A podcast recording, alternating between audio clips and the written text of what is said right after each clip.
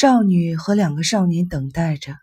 就在这时，他们听见一个粗重的声音：“那是你们自己啊，那是你自己的影子啊！”少女吓得哆嗦了一下，回过头去，一个不知道什么时候爬上来的戴着墨镜的男人站在三个人的下面。男人指着少女，用平静的口吻说：“漂浮在浓雾中的人是你的影子，你动，他也动。”声音稳重而低沉，脸上皱纹很深，身穿深色基调的登山服。男人忽而转向少女，忽而转向佛光人，接着说：“这种现象跟太阳的角度和雾的浓度有关。雾就好比电影院里的银幕，可以映出人的影子。在德国的布罗肯山上，经常可以看到这种现象，所以称为布罗肯现象。”古代日本人认为这是神或佛前来迎接临终的人，其实那是你自己。你现在看到的是你自己的影子。男人摘下墨镜，微微一笑。少女心中生出了一种极端的厌恶感，她怒火中烧，真想把这个男人推下山崖摔死。少女正要发火，小个子少年在一旁骂了起来：“讨厌！”瘦高个子少年也晃着拳头大叫：“滚到一边去，滚！”童音装成了粗门大嗓，叫骂着。戴墨镜的男人依然微笑：“我把如此重要的知识教给了你们，你们就用这种态度对待我吗？你们的父母没教过你们应该讲礼貌吗？”“当然教过。”小个子少年从牛仔服的口袋里掏出一把水果刀。亮出了刀刃，再在这里胡说八道，宰了你！他持刀向男人比划着。瘦高个少年跟着叫道：“不想死就滚，快滚！”他把额前的长发一甩，朝男人脚下啐了一口唾沫。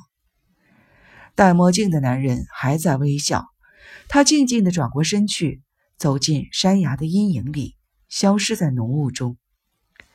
少女把脸。转向了佛光人。你不是我，你是一个真实的存在。你从天而降，你是特意到这里来的。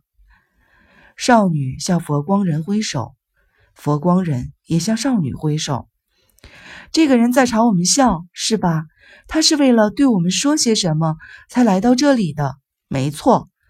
小个子少年点点头，满腔热情地说：“他是来保护我们的。”他肯定是为了认可我们决定要干的那件事才出现在这里的。他是为了对我们说“干吧”才来到这里的。也许真的是这样。瘦高个少年点头赞同，他兴奋得满脸通红。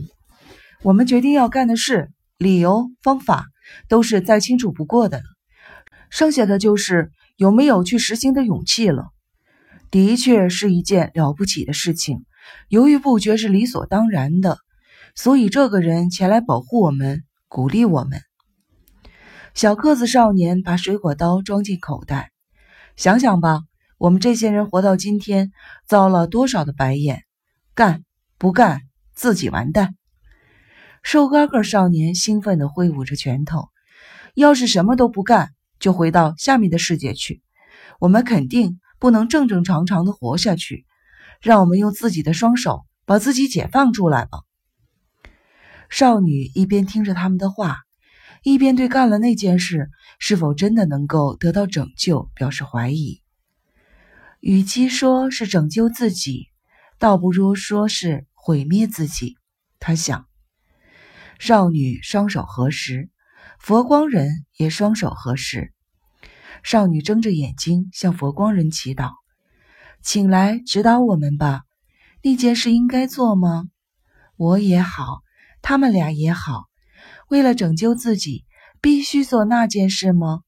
如果我们的决定是错误的，请说声不行，请制止我们吧。不过，如果为了拯救我们自己，真的有必要那样做的话，如果为了我们自己的存在能够得到认可。应该做那件事的话，嗯，请来保护我们，请来帮助我们吧。少女的祈祷还没有结束时，风从他们的背后吹了过来，眼前的浓雾消失了，佛光人消失而去。少女向佛光人伸出手去，佛光人也向少女伸出手来的时候，突然间消失了。风越刮越猛。大量正在向着群山飘去的黑色的云团渐渐的远去了，气压越来越低，压得人透不过气来。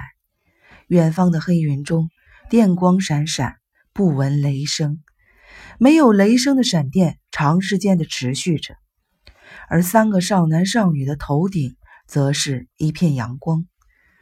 三人下了岩峰，他们要去杀人了。